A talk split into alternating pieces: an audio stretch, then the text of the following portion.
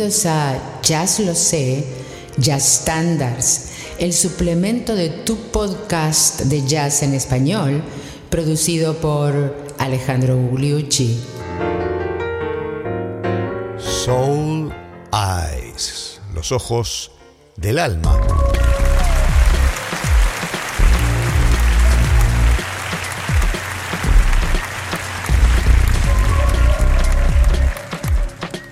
Tal amigos? Bienvenidos al episodio número 147 de Jazz Lo Sé Standards, el suplemento de Jazz Lo Sé, tu podcast de jazz en español. Y hoy nos compete escuchar y hablar un poco de un tema hecho por un jazzista, por un gran pianista, que de alguna manera eh, es muy poco conocido porque no tuvo demasiada suerte. Y un pianista de jazz importante que a su vez se destacó en parte como compositor y cuyo tema se hizo famoso por la versión posterior de John Coltrane. John Coltrane en su, eh, digamos, en su época de maduración intermedia, cuando era un gran baladista con toda su técnica y su encare diferente del saxo tenor, cuando estaba haciendo la revolución que hizo el saxo tenor, se acordaba de este tema que es de la década, finales de la década del 50, y en el año 1960 y pico, 62, él grabó la versión, digamos, definitiva, que es una versión de jazz moderno de esta espectacular balada que se dio en llamar Soul Eyes y que es del gran pianista Matt Waldron. Vamos a escuchar la versión de John Coltrane una parte obviamente, y luego vamos a discutir un poquito más sobre la historia del tema. ¿Qué les parece?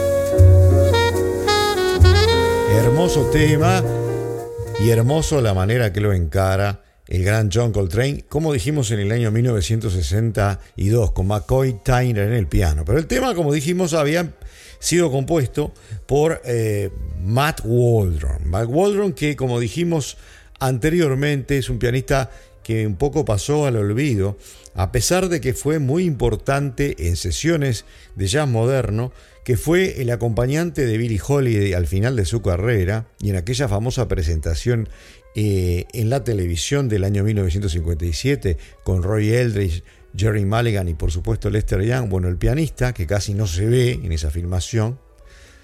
Eh, les recuerdo que la pueden encontrar en internet. Eh, el pianista era Matt Waldron. También tocó con nada menos que Charlie Mingus en el álbum Pithecanthropus erectus y con Eric Dolphy en el Five Spot y que eh, en el año 1957 produjo el álbum que se llamó Soul Eyes como su propio tema, pero que en realidad prácticamente no se le da crédito porque están los cuatro instrumentistas o sea, los cuatro, eh, dos saxofonistas tenores y dos trompetistas, y luego él como casi como figura decorativa, que era el autor. Y después de ese tiempo, de que lo grabó en el año 57 el propio autor, eh, quedó bastante olvidado para el jazz, hasta que como dijimos lo toma el gran John Coltrane. Y hoy vamos a escuchar una serie de versiones que vinieron después, vinieron después, e incluso vamos a escuchar la versión del propio Matt Waldron mucho tiempo después con un saxofonista moderno como es eh, David Murray. Pasemos ahora entonces a una versión de Stan Getz.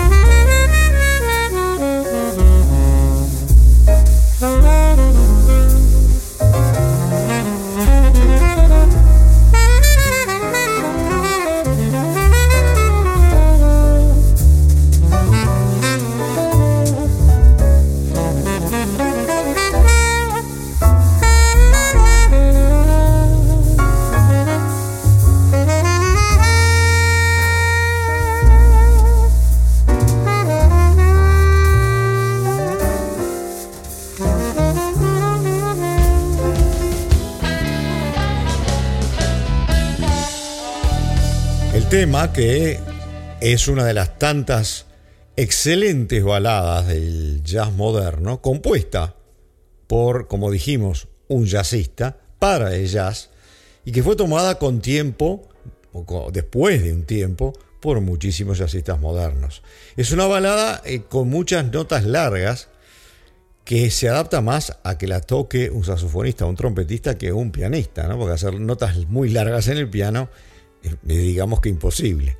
Y por lo tanto eh, vamos a escuchar muchas versiones que tienen que ver con eh, los trompetistas y los saxofonistas. Pero vayamos a una versión de McCoy Tyner. McCoy Tyner que ya la había tocado, obviamente, con el, mm, conjunto eh, de John Coltrane. Y acá lo tenemos a McCoy Tyner con otro solista, en este caso es Bobby Hutcherson, uno de los más grandes del vibrafón ¿verdad? Y vamos a un fragmento más que nada del solo de Bobby Hutcherson.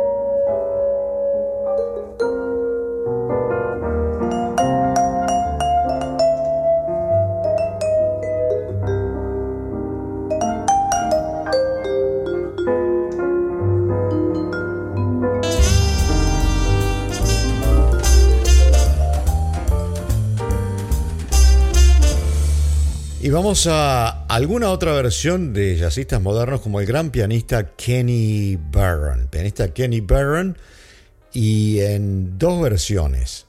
La primera, la primera, el solo del propio pianista Kenny Barron.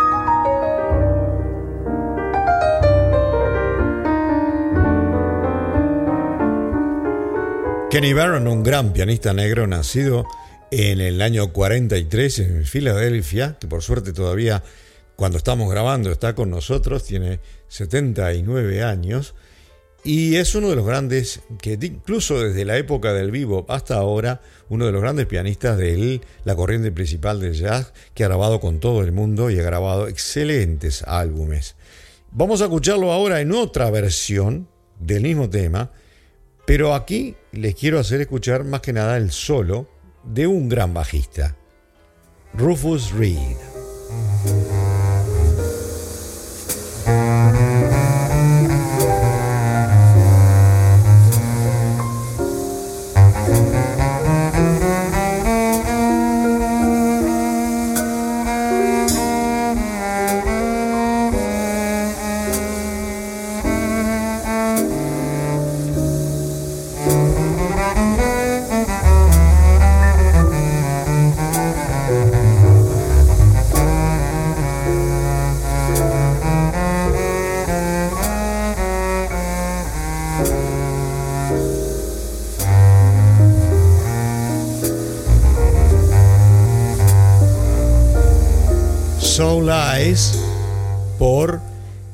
Bajita Rufus Reed en el arco, haciendo un solo con arco, y en el piano Kenny Barron.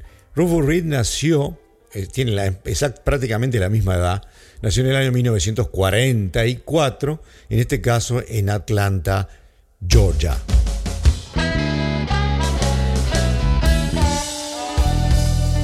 Siguiendo con el jazz moderno, vamos a uno de los grandes, uno de los grandes que se nos fue el año pasado, en el año 22. Estamos hablando de Pharaoh Sanders, que se llamaba Pharaoh Lee Sanders.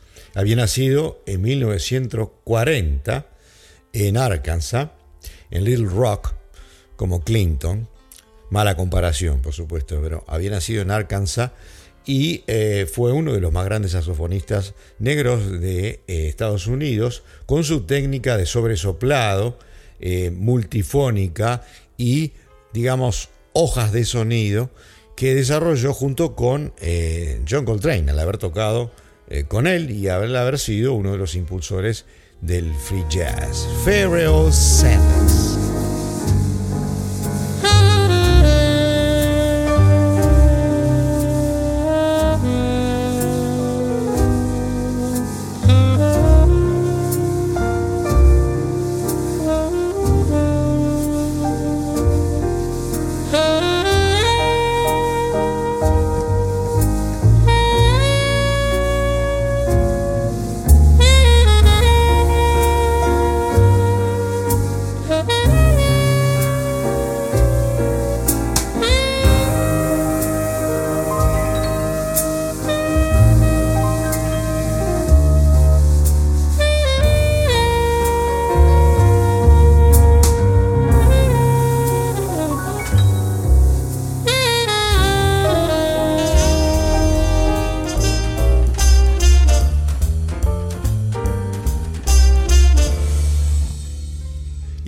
Decano del saxo tenor Pharoah Sanders, vamos a alguien mucho más joven, alguien nacido en 1968 en Illinois, un saxofonista tenor blanco que se llama Eric Alexander.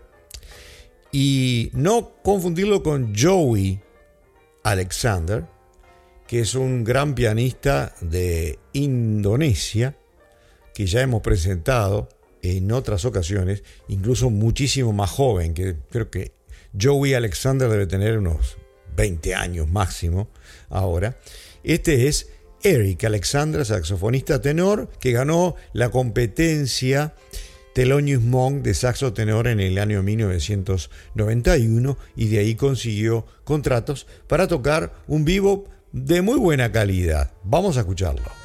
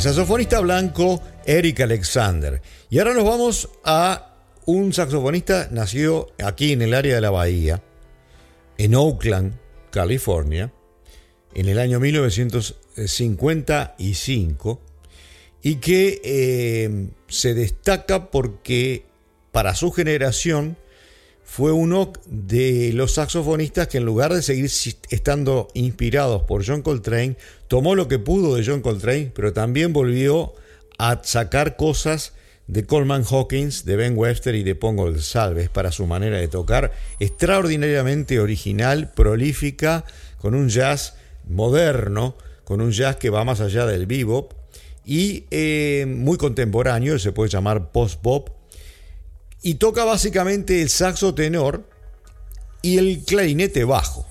Clarinete bajo que es un instrumento que a mí particularmente me encanta y que no mucha gente toca o lo toca bien.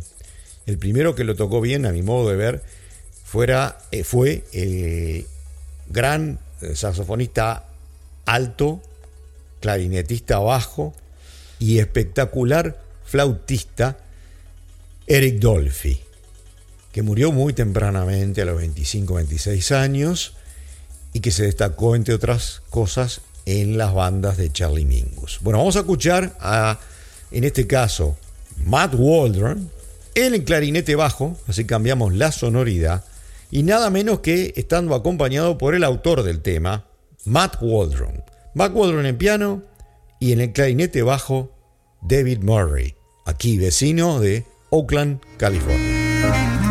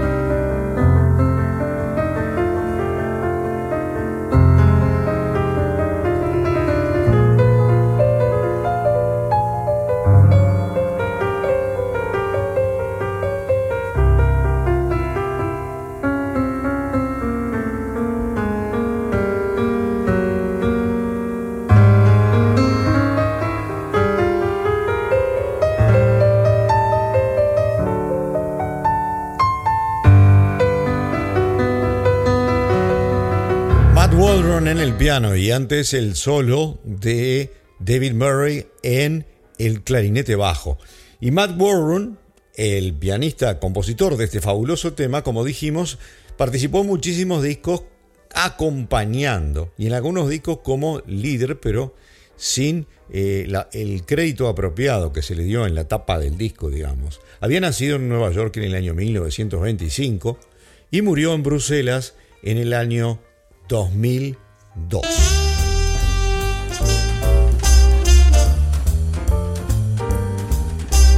Y de Matt Waldron vamos a pasar a otro pianista, en este caso a otra pianista, una gran pianista de jazz llamada Gary Allen, que eh, había nacido en el año 1957 en Michigan y que falleció lamentablemente en el año 2000 17. Una pianista de una larga trayectoria, sobre todo como educadora. Gary Allen. Aquí la tenemos junto a Dave Holland en el bajo y nada menos que a Jack DeJohnette en la batería.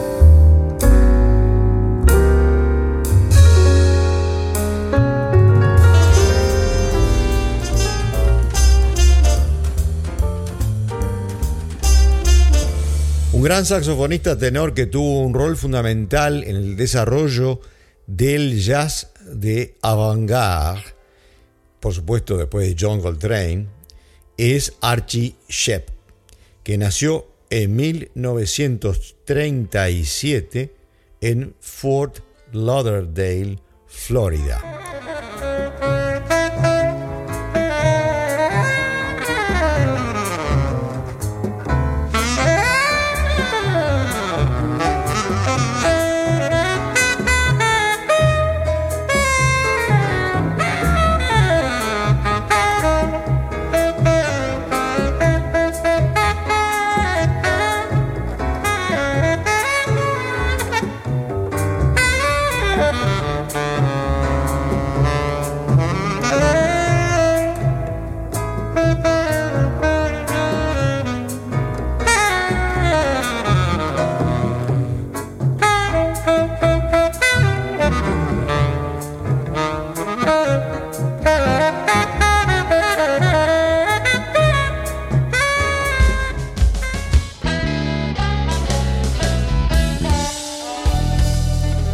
Y para la coda nos vamos con otro de los grandes del saxo alto. En este caso, el gran saxofonista blanco Phil Woods, que sale después de la época del cool, que tiene, tiene una ductilidad, un tono, es maravilloso Phil Woods.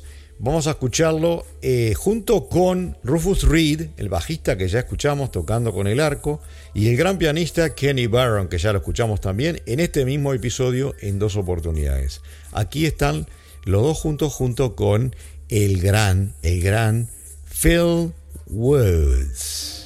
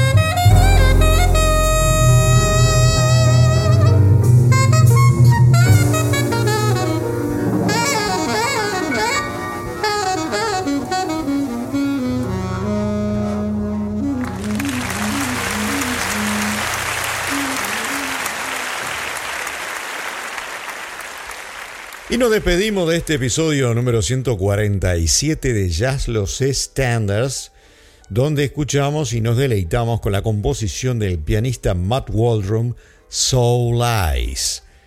Para vernos entonces la semana que viene, y como siempre los miércoles, con el tema otra gran balada, Softly as in the Morning Sunrise, dulcemente como en el amanecer. Y a ustedes, muchísimas gracias por habernos escuchado hoy.